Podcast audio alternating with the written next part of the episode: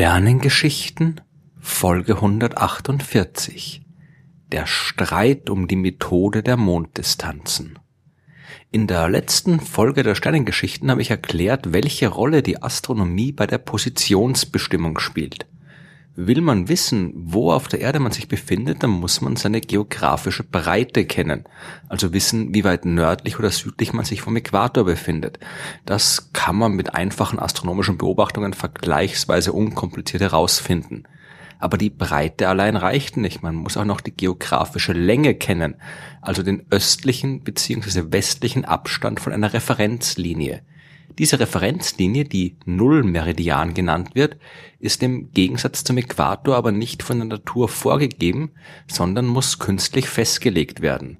Dann aber muss man nur noch die lokale Uhrzeit bestimmen und sie mit der Uhrzeit auf dem Nullmeridian vergleichen, um aus dem Unterschied direkt die geografische Länge bestimmen zu können. Die lokale Zeit lässt sich mit astronomischen Beobachtungen ebenfalls leicht bestimmen. Man muss nur den Zeitpunkt herausfinden, an dem die Sonne ihren höchsten Punkt am Himmel erreicht hat. Das ist dann 12 Uhr mittags. Weiter im Osten ist der Mittagspunkt schon vorbei. Dort ist es also später. Im Westen ist es früher und man muss wegen der Erddrehung noch bis zum Mittag warten. Der Vergleich der lokalen Zeit mit der lokalen Zeit am Nullmeridian liefert also die Position in Ost- bzw. Westrichtung. Aber wie bekommt man die lokale Zeit am Nullmeridian? Im Prinzip ist das ebenfalls simpel. Man führt die Messung dort durch, stellt eine Uhr entsprechend ein und nimmt sie dann einfach mit zu dem Punkt, an dem man die geografische Länge bestimmen möchte. So kann man die beiden Zeiten vergleichen und die Länge bestimmen. Heute wäre dieses Vorgehen überhaupt kein Problem. Im 18. Jahrhundert, als sich die Wissenschaftler intensiv mit dem Problem der Positionsbestimmung beschäftigt haben, da war es aber fast unlösbar, denn damals gab es noch keine genau gehenden Uhren, so wie wir sie heute überall zur Verfügung haben. Die genauesten Uhren waren Pendeluhren, die sich aber nicht leicht transportieren ließen. Wenn eine Pendeluhr mit einer schwankenden Kutsche über holprige Straßen gefahren wird, dann wird sie am Zielort die Zeit nicht mehr in der nötigen Genauigkeit anzeigen sofern sie überhaupt noch irgendeine Zeit anzeigt und nicht komplett kaputt gegangen ist. Aber zum Glück gibt's ja noch den Himmel. Der ist eine einzige große Uhr und man muss sie nur zu lesen wissen. Zu Beginn des 16. Jahrhunderts begann mit der Arbeit von Galileo Galilei eine große Revolution in der Astronomie, in deren Verlauf die Menschen jede Menge Neues über den Himmel gelernt haben. Als erster hat Galilei mit dem Teleskop zum Himmel geblickt und dort unter anderem die Monde des Planeten Jupiter entdeckt. Und andere Wissenschaftler wie Johannes Kepler und Isaac Newton haben die Naturgesetze gefunden, mit denen sich die Bewegung der Himmelskörper beschreiben lässt. Die Astronomen konnten nun also vorhersagen, wie sich zum Beispiel Jupiters Monde bewegen würden. Man konnte das in entsprechenden Tabellen nachschlagen und wusste dann, dass an einem bestimmten Tag, zu einer bestimmten Zeit, einer der Monde hinter dem Planeten verschwindet, beziehungsweise auf seinem Umlauf hinter dem Planeten wieder auftaucht. Wenn so ein Ereignis für eine bestimmte Zeit am Nullmeridian vorhergesagt worden ist, dann braucht man es nur noch an dem Ort beobachten, dessen geografische Länge man bestimmen will und nachschauen, zu welchem lokalen Zeitpunkt es passiert. Und schon kann man den Unterschied in der Zeit und damit die geografische Länge bestimmen. Hat man eine gut ausgestattete Sternwarte zur Verfügung, beziehungsweise vernünftige Teleskope und einen brauchbaren Beobachtungsort, dann war das auch im 17. und 18. Jahrhundert keine allzu schwere Aufgabe. Es reicht ja auch, wenn man die exakte Position eines Orts bestimmt, der grob in der Region liegt, die man vermessen will. Und von dort aus kann man sich dann mit den klassischen Methoden der Landvermessung Stück für Stück weiter vorarbeiten. Das eigentliche Problem war aber die Positionsbestimmung auf hoher See. Schiffe mussten ja ebenfalls wissen, wo sie sich befinden, um sich nicht zu verfahren oder Schiffbruch zu erleiden. Beziehungsweise sie mussten nicht, immerhin sind Menschen von Jahrtausenden über die Meere gefahren, ohne exakte Positionen bestimmen zu können. Aber je mehr der Handel über die Ozeane zugenommen hat und je mehr die damals großen Nationen ihre koloniale Reiche über die ganze Welt ausgebreitet haben, desto wichtiger war es, nicht einfach nur irgendwie über die Meere zu kommen, sondern möglichst schnell und möglichst sicher. Die geografische Breite lässt sich auf Schiffen genauso gut bestimmen wie auf dem Land. Mit entsprechenden Instrumenten, zum Beispiel einem Sextanten, kann man auch dort die Höhe der Gestirne über dem Horizont und somit den Abstand zum Äquator messen. Man kann ebenso leicht herausfinden, wann die Sonne ihren höchsten Punkt erreicht und damit die lokale Uhrzeit. Aber es war so gut wie unmöglich, mitten auf dem Meer herauszufinden, wie spät es auf dem Nullmeridian ist. Pendeluhren konnte man auf einem schwankenden Schiff nicht mitnehmen. Auch die Temperaturen und die Bedingungen auf See mit all dem Salzwasser und den verschiedenen Einflüssen des Meeres waren nicht wirklich geeignet, um so eine Pendeluhr wirklich genau gehen zu lassen. Die Jupitermonde, die ließen sich unter diesen erschwerten Bedingungen ebenso wenig genau oder verlässlich beobachten und vor allem nicht immer dann, wenn man es wollte. Das Problem der geografischen Längenbestimmung, das wurde als so wichtig und drängend angesehen, dass die britische Regierung einen hochdotierten Preis für dessen Lösung ausgeschrieben hat. Vorschläge gab es genug, wie man das lösen kann, auch wenn viele davon schwer zu realisieren waren. Man hat zum Beispiel überlegt, ob man nicht einfach überall auf dem Meer entlang der Schifffahrtsrouten fest verankerte Schiffe bzw. Stationen installieren könnte, die zu einem festgelegten Zeitpunkt Kanonenschüsse oder Feuerwerksraketen abfeuern, damit sie so wie in Kirchturm die Zeit anzeigen können. Die vielversprechendste Methode sah man aber in den sogenannten Monddistanzen. Die Idee dahinter ist einfach. Der Mond ist leicht zu beobachten und in fast jeder Nacht und überall auf der Erde zu sehen. Der Mond bewegt sich über den Himmel. Und wie man seit der epochalen Arbeit von Isaac Newton gewusst hat, tut er das nach vorhersagbaren mathematischen Gesetzen. Man konnte also vorhersagen, wo sich der Mond zu einem bestimmten Zeitpunkt befindet. Und dann sind da noch die Sterne, die bewegen sich selbst nicht und bilden so einen Hintergrund, der als Referenz von dem Zeitpunkt dienen kann. Wenn man den Himmel als Uhr betrachtet, dann ist der Mond quasi der Zeiger und die Sterne sind die Ziffern entlang des Ziffernblatts. Man muss also nur noch nachsehen, auf welche Ziffer der Mondzeiger zeigt und da sich das ganz genau vorherberechnen lässt, kann man dann die Position des Mondes in dem Katalog nachschlagen und feststellen, für welchen Zeitpunkt am Nullmeridian diese Position vorhergesagt worden ist. Das vergleicht man mit der lokalen Zeit auf dem Schiff und fertig ist die Längenbestimmung.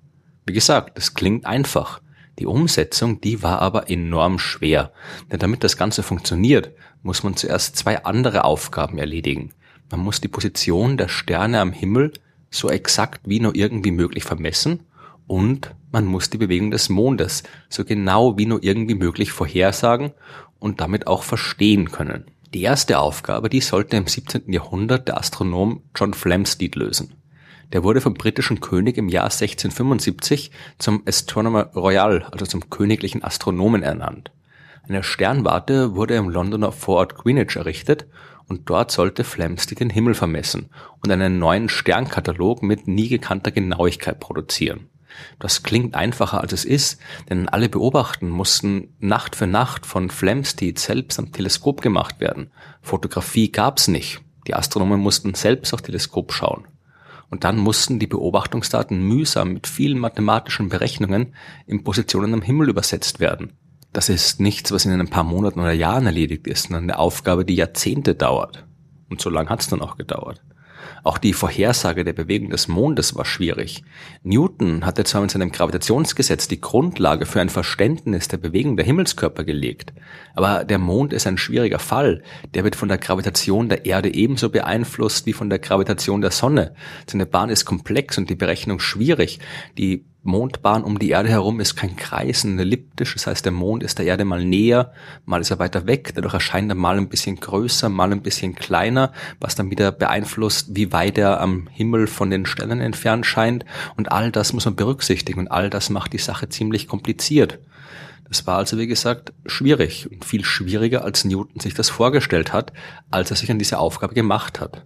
In der zweiten Ausgabe seines berühmten Werkes Principia Mathematica, da wollte er die Bewegung des Mondes als krönendes Beispiel für die Gültigkeit und für die Mächtigkeit seiner Gravitationstheorie anführen.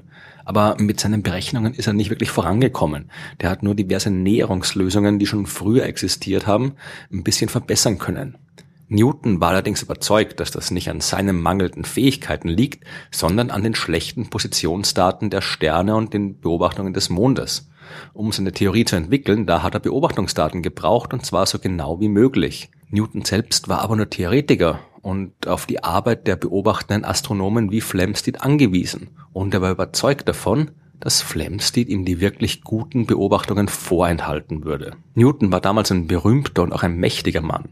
Er hat seinen politischen Einfluss genutzt, um Flamsteed mehr oder weniger zur Herausgabe dessen Daten zu zwingen. Flamsteed hat natürlich kein prinzipielles Problem damit, seine Beobachtungen zu veröffentlichen, aber er wollte verständlicherweise sein astronomisches Lebenswerk auch vernünftig publizieren, als großen Katalog mit einer ausführlichen Einleitung, in der die Daten im historischen Kontext präsentiert werden und zusammen mit einer ausführlichen Erklärung der Methoden, die er bei der Beobachtung und Berechnung verwendet hat. Und erst dann, wenn alle Arbeiten abgeschlossen sind. Newton aber war der Katalog egal, der wollte einfach nur die Daten haben, um damit arbeiten zu können die Geschichte des Streits zwischen Newton und Flamsteed, die würde genug Material für ein paar weitere Sternengeschichten bieten. Am Ende hat dann aber natürlich der mächtige Newton gewonnen. Der wollte nicht warten, hat sich über Umwege Flamsteeds Daten beschafft, sie selbst und ohne dessen Einverständnis veröffentlicht und das noch dazu recht schlampig und absolut nicht so, wie Flamsteed das vorgesehen hatte. Geholfen hat es ihm allerdings nicht. Denn nicht die Beobachtungsdaten von Flamsteed waren schuld daran, dass Newton seine Mondtheorie nicht fertigstellen konnte. Das Problem war einfach zu schwierig. Selbst für Newton. Flamsteed ist als frustrierter und enttäuschter Mann gestorben, der von Isaac Newton um sein Lebenswerk betrogen worden ist. Erst nach seinem Tod konnten seine Ehefrau und seine Assistenten die Daten entsprechend aufbereiten und in der von ihm vorgesehenen Form publizieren. Das Problem der Längebestimmung, das haben dann aber andere gelöst. Zum Beispiel der Uhrmacher John Harrison, der die Astronomie komplett ignoriert hat und stattdessen eine Uhr gebaut hat, die nicht nur genau genug ging, um für die Aufgabe der Längebestimmung geeignet zu sein, sondern auch die schwierigen Bedingungen auf dem Ozean aushalten konnte. Seeleute konnten nun einfach die Zeit auf dem Nullmeridian mitnehmen und immer mit der lokal bestimmten Zeit vergleichen. Und dieser Nullmeridian verläuft übrigens seit 1884 offiziell durch die Sternwarte in Greenwich, da Flamsteed alle seine Sternpositionen natürlich für genau diesen Ort bestimmt hat und sich damit ganz Großbritannien und später auch der Rest der Welt auf diesen Referenzpunkt bezogen hat. Die Uhr von Harrison, die war ein großer Fortschritt, aber die war auch teuer und anfangs äh, nicht für alle leistbar. Und in der Ausschreibung des Preises zur Bestimmung des Längengrades war explizit gefordert, dass die Methode auch praktikabel sein muss. Eine einzige Uhr, die noch dazu recht teuer war, die hat diese Bedingungen nicht erfüllt. Und es war nicht absehbar, wann die Uhren von Harrison in ausreichender Menge und billig genug produziert werden könnten, damit das auch tatsächlich funktionieren kann.